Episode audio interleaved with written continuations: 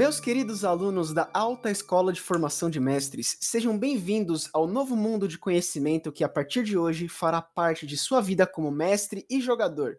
Aqui nessa sessão de vídeos postaremos nossas aulas da Escola de Formação de Mestres, onde você poderá agregar conhecimento ao seu método de mestrar e narrar, com os melhores professores existentes no reino de Númina. A vontade sem foco não passa de esforço em vão. Mas vamos lá. Natália, é, hoje a gente vai tratar de como amarrar uma sessão na outra da maneira correta de você finalizar uma sessão, de forma que não perca o interesse dos jogadores a voltar para o próximo jogo. Certo? É, a minha metodologia de ensino ela pode diferenciar um pouquinho da do Guilherme, mas a gente vai acabar atingindo o mesmo objetivo, que é no final, não vai estender muito a aula, você ter a informação para você usar no seu TCC, que eu não sei para qual dos mestres, mestres você vai narrar, mas para mim, pro Guilherme, pro Celton ou pro Pedro, você vai narrar uma crônica one shot, vai ser seu TCC. Ok. E eu tô acertando com o chanceler, ele tá desenvolvendo um certificado que a gente vai assinar para vocês e tal. É bem simbólico. Que incrível! É bem simbólico, mas vai vai representar que vocês passaram esse caminho das pedras que a gente também passou. Vamos lá então. Natália, você tem alguma ideia de como você faria para amarrar uma sessão na outra? Me dá o seu parecer, o seu norte aí do que você tem por isso. Eu acho que seria muito como deixar um, um gancho, uma curiosidade para o que pode vir para a próxima sessão. Um mistério a ser descoberto a mais. Certo, muito bom. E se porventura não tiver um mistério iminente, como é que você faz? Alguma coisa pro, pro personagem em si ter que resolver. Muito bom, você tem, tem um norte legal. Legal. Como é que eu costumo trabalhar na questão das minhas sessões? As minhas sessões, ela. O Guilherme sabe bem. O Guilherme é um dos caras que mais jogou crônica minha. E eu. Você já assistiu aquela novela Avenida Brasil? Não, eu não assisto não. novela. Então, é, é uma Mas novela... eu tenho uma noção. Então, que quando congela a tela, fica tudo preto e branco, o fundo fica todo coloridinho, num, num momento tipo chave, puff, congela a imagem toda. Eu costumo trabalhar com esse efeito. Não são todos os mestres que trabalham desse jeito, eu procuro trabalhar assim. Como? É, eu tento desenrolar a sessão de forma que a gente tente adiantar a história principal. Nem sempre a história principal que você desenvolve é a história que o personagem vai trilhar, que os jogadores vão trilhar. Até hoje eu não narrei uma única sessão que o pessoal tenha seguido o gancho principal. Nunca.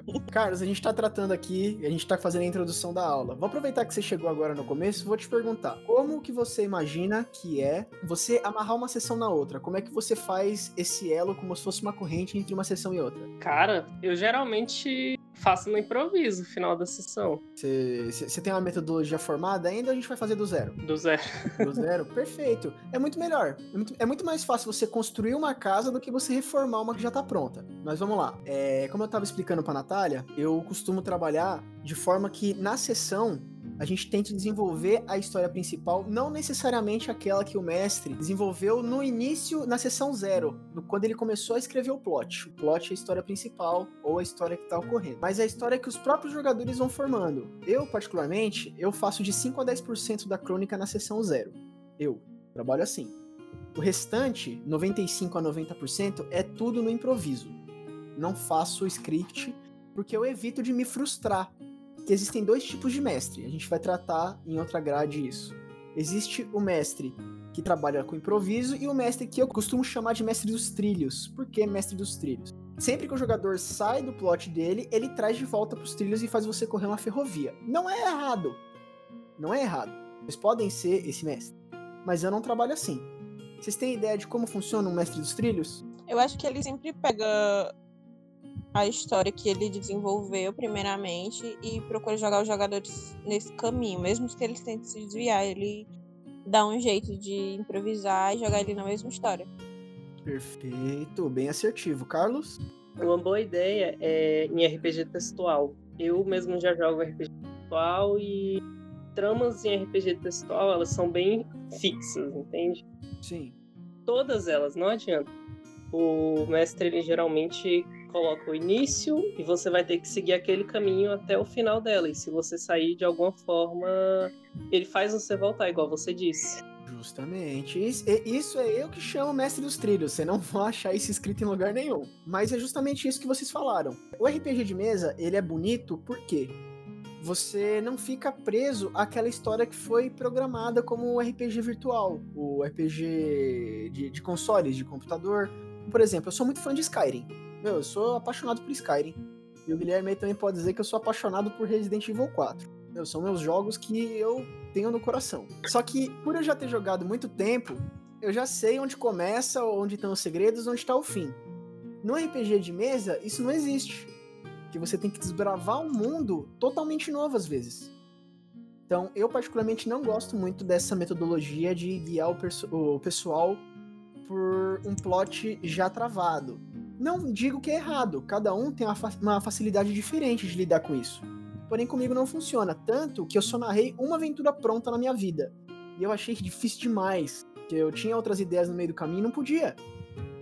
Inclusive. Ô Gui, você jogou essa? Que, é, que tinha Abominação de Megalock?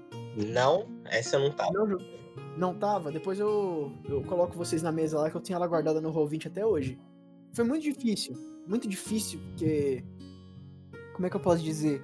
O trilho já estava feito, eu era só o maquinista da locomotiva.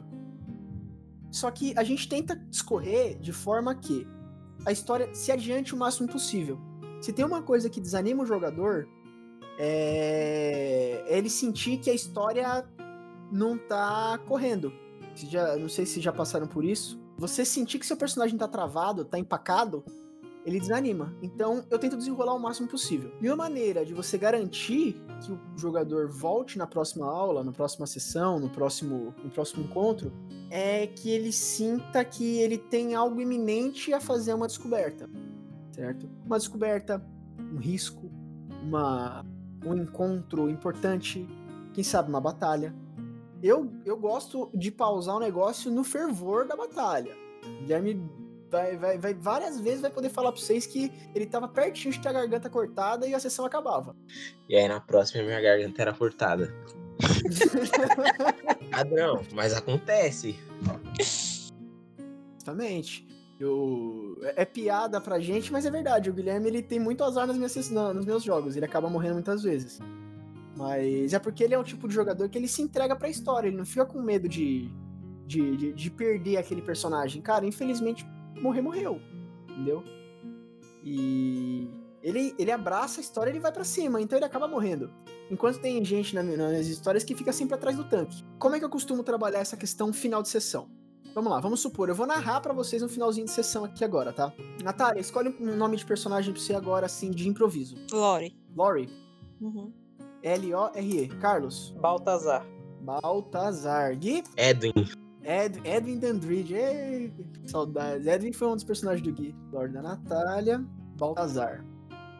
Baltazar é do Carlos. E o Edwin é do Gui. Debate pronto, Natália, uma classe. Um, elf. Raça elf. Beleza, Carlos, pode ser classe ou raça? Ah, sei lá, bárbaro. Bárbaro. Gui? Ladino. Ladino. Bem propicioso, né? É, Ladino. Vamos lá. Lore, acontece o seguinte. É, você tá com o Baltazar e o Edwin. Eles são seus companheiros de party. E vocês estão em busca de um. de um tesouro que o rei. O rei chama-se Emerson. Bem comum mesmo. E esse tesouro ele tá iminente na frente de vocês. Baltazar, você sabe bem de onde vem essa questão do do, do tesouro e tem uma única pedra dentro dessa, desse tesouro que te interessa certo? Você é um bárbaro, porém, dentro da sua, da sua aldeia, de onde você foi criado, tinha essa lenda dessa pedra. Entendeu? Ela é um. É como se fosse um rubi, é muito bem lapidado. E você tá em busca dela, e o rei prometeu para você que você pode ficar com essa pedra. Ok? Edwin, é, você tá junto com eles ali, porém a sua intenção é ficar com o tesouro inteiro. Você não vai dividir com eles, dane-se a pedra do Baltazar. Ok? Temos isso claro? Sim. Pessoal, só um minutinho, já venho, dá um, dá um minutinho só. Vamos lá. É, Lore, é, você tá na frente do grupo Certo. e não tem batalha iminente, porém você chega à frente de uma, de uma, de uma entrada da caverna onde se encontra esse tesouro e você percebe que existem três buracos à sua frente, certo? Na altura mais ou menos do seu peito. O Carlos, o Baltazar e o Edwin também percebem isso e vocês se entreolham entre si e o diálogo é livre. Eu acho que cada um deveria seguir um. Tentar encontrar si próprio. Acho melhor a gente ir junto, porque eu ainda consigo tentar localizar e desarmar qualquer armadilha que possa aparecer.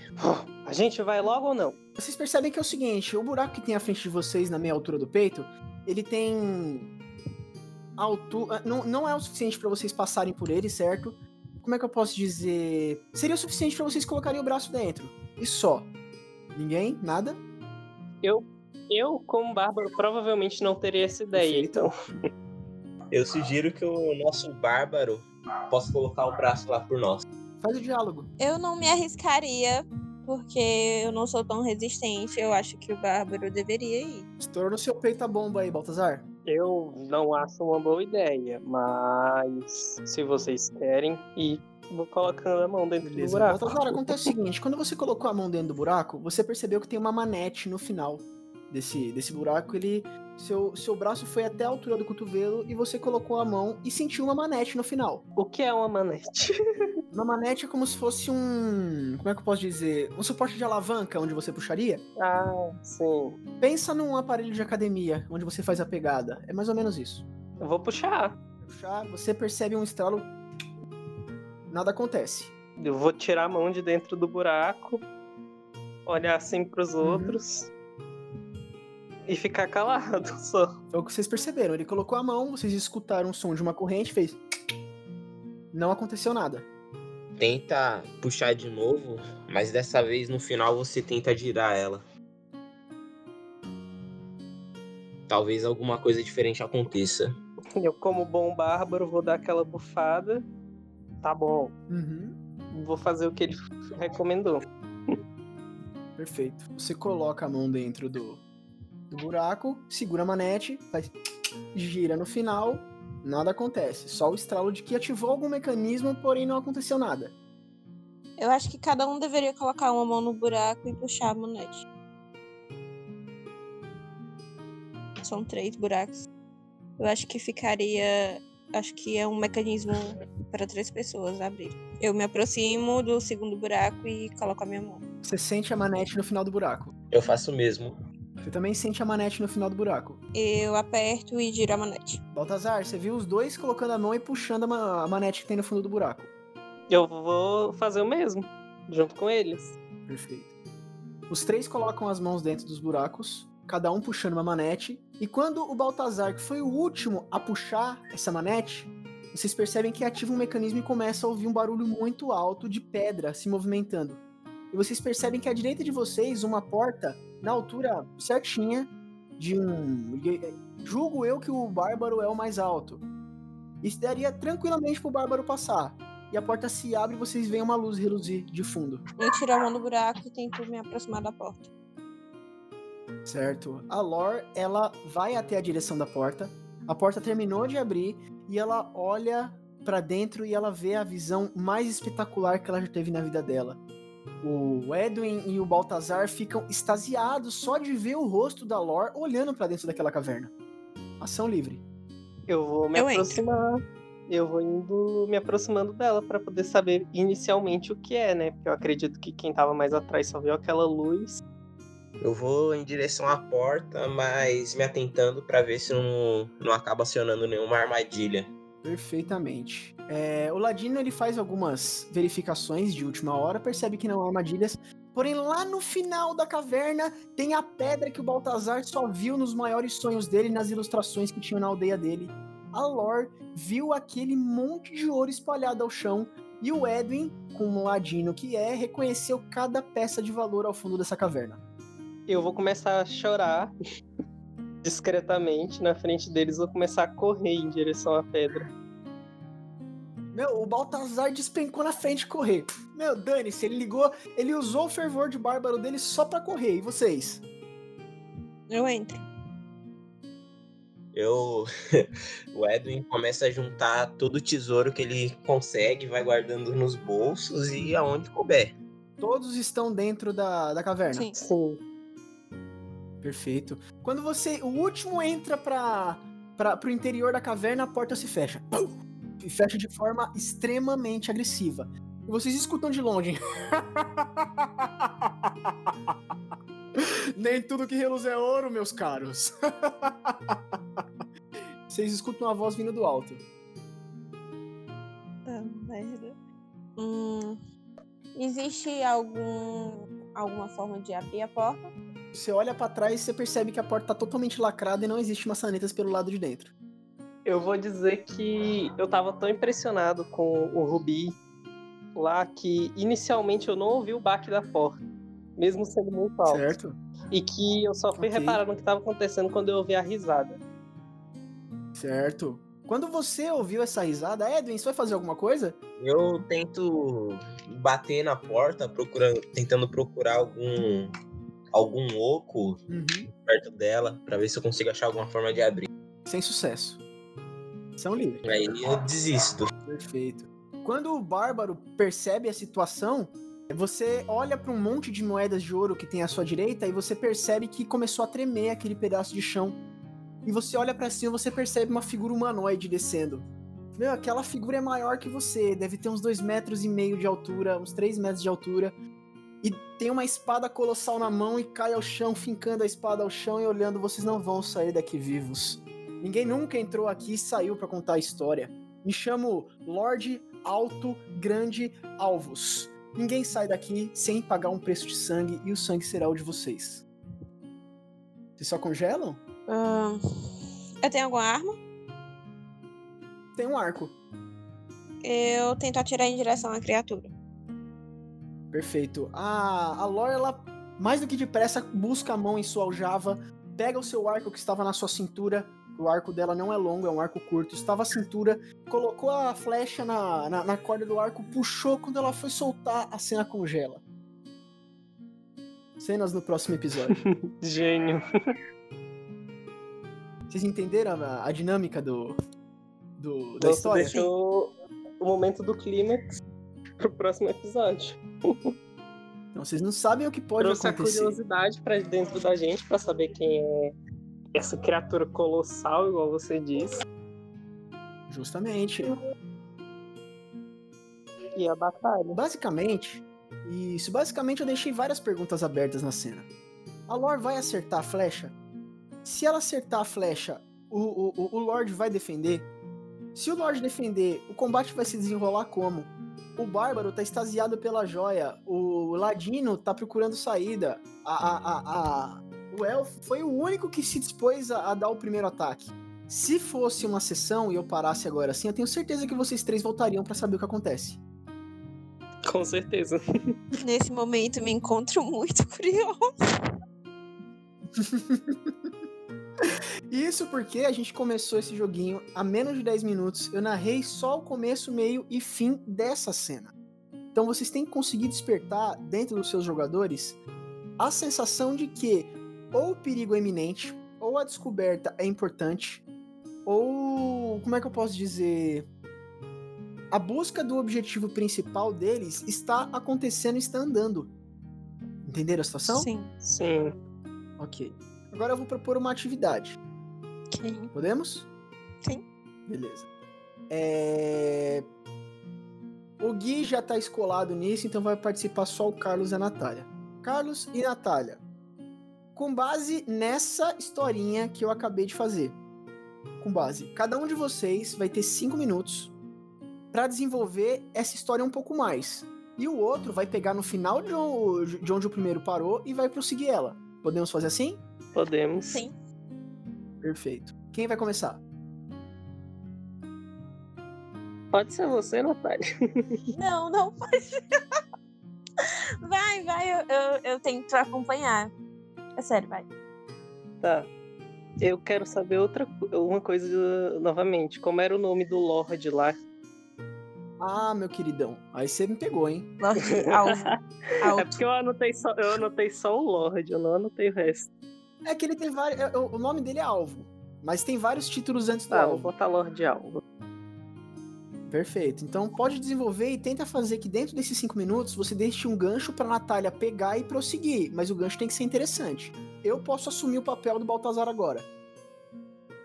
É pra eu ir falando ou eu posso anotar primeiro aqui? Você quer escrever primeiro? Vocês querem. Querem um tempinho pra respirar antes? Dá um minutinho pra eu respirar aqui. Beleza. Então, Natália, quer um minutinho também? Sim.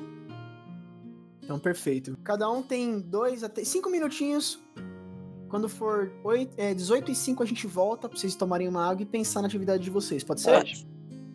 Bom, vamos lá. Carlos e Natália, 18 e 5 não é 18 e 6. Vamos lá. Vamos lá. Na hora que eu terminei. Vamos lá, manda bala. Tá. Você tem até 18 e 10 pra discorrer essa cena. Manda bala. A Lo é Lori, né?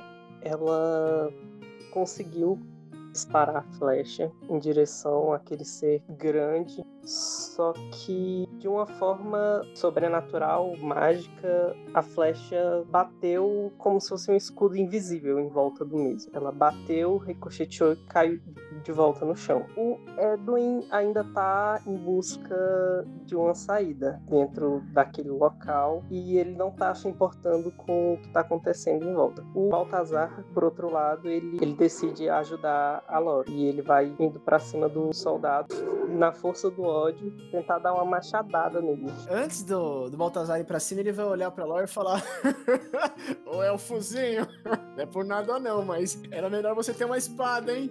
Ah, eu olho em direção ao redor da caverna e procuro alguma espada. Tem alguma espada? Você vê inúmeros tesouros ali, só que boa parte do que tem ali é apenas ouro. Armas, no geral, você não encontra. Ok. É... Certo, Baltazar, vou pra me posicionar em um lugar mais alto. Pra se consertar em algum ponto fraco. Enquanto você brinca de se esconder, Ladino, é minha vez.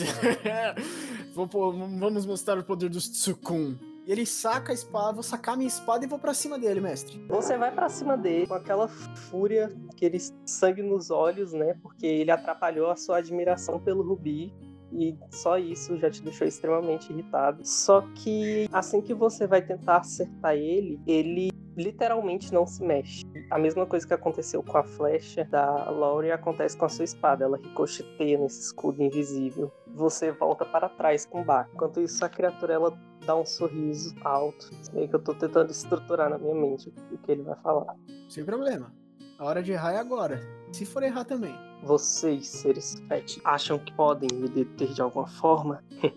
eu não preciso de nenhum de vocês. Quer dizer, na verdade eu preciso sim. Ele aponta assim com a mão armadurada pra, pra Laurie. Eu preciso dela. Começa a ir em direção a ela. Eu procuro fugir na direção oposta em busca de alguma coisa. E jogo duas flechas. Gui, você, em meio a isso tudo, encontra uma coisa que pode tirar vocês daí. Mesma manete, o mesmo buraco que se tinha do lado de fora, você vê a parede externa próxima aos tesouros. Tem uma quantidade tão grande de, de, de moedas de ouro, essas coisas ali dentro, que elas estão empilhadas e você só sabe o que é aquilo porque você viu do lado de fora e você só vê parte dela, porque o, o resto dela tá meio que enterrado entre os tesouros, assim, dentro daquele local. Tempo. Carlos? Oi, tô aqui. Finalizou? Sim. Boa. Natália, pega daí, desse ponto. Ele deu um gancho muito bom. Se ele quisesse parar a sessão aí, ele poderia parar. Que daria curiosidade de saber o que acontece na próxima, certo? Certo. A partir daí, você tem 5 minutos até 16, né? Porque eu vou ficar um minutinho explanando aqui agora. Você tem até 16, 18 e 16, para discorrer isso e tentar finalizar essa sessão, ok? Ok. A partir de agora, o Carlos vai assumir o papel da Lore. Valendo. Só um minuto, só um minuto, só um minuto. Ah, Tá bom. o grande alvo está muito distraído tentando alcançar a Lore, mas o Ladino vê a forma de sair da caverna. Como você. Sua ação era? Eu grito pro resto do grupo continuar distraindo ele enquanto eu vou começar a tirar as moedas de dentro do buraco mais rápido que eu conseguir. Certo. Ele se assoma sobre a Lore, uma grande espada e ela não consegue desviar a tempo. E ele chega muito perto de acertar a perna dela. Ele consegue acertar o pé e ela se encontra imobilizada. O que o Bardo faz? Eu vou. Quando eu vejo essa situação que a Lore tá impossibilitada de se movimentar, eu vou dar uma investida, tentar empurrar ele, tentar tirar ele, tentar ele de perto. Vou largar a espada, já que armas não funcionam. Vou empurrar, tentar tirar de perto. Certo. Ele dá uma pequena cambaleada para a esquerda e a Lore consegue engatear um pouco para a direita, tentando fugir do caminho. Mas logo ele recupera o seu equilíbrio e tenta investir novamente contra os dois. Vou, vou, vou gritar pra, pro elfo: Elfo, sai daí!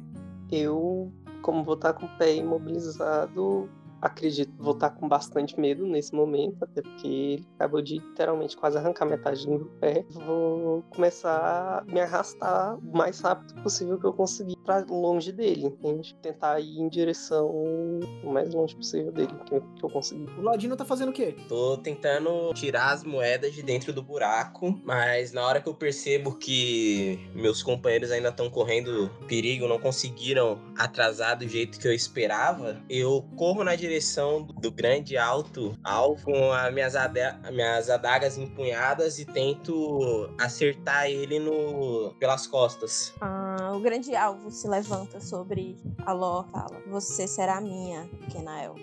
Não importa o que. Nesse momento, o Ed atinge as costas do alvo e ele se vira com muita força, tentando ver o que está nas suas costas. E então a Lor consegue se afastar um pouco mais dele e o Bardo investe contra ele, tentando jogar ele na direção oposta. Então, Eu vendo que o Edwin e o Baltazar estão, de certa forma, conseguindo distrair o suficiente, eu vou tentar fazer o que o Gui tava fazendo, de tentar limpar o buraco para poder puxar a manete, para ver se, se acontece alguma coisa, se a gente consegue sair daí. Lor é, caminha lentamente na direção de onde o grande alvo veio e avista uma passagem logo ao lado dos buracos onde está a manete. A passagem é grande, porém é muito escura. Ela tenta se arrastar calmamente até lá o mais rápido que ela pode, com o pé machucado. E ela escuta um som vindo do- da direção da caverna.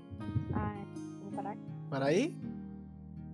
Muito bom. Ela conseguiu cumprir o tempo e ela deixou uma pontinha do que será esse som. O Carlos conseguiu também deixar um gostinho do o que acontece depois. Então eu dou por mim que vocês entenderam como faz pra você amarrar uma sessão na outra. Claro que a narrativa de vocês é, foi bem complicada porque vocês não tiveram tempo de pensar no que aconteceu, tiveram que improvisar muita coisa, mas eu diria que foi muito bom, certo?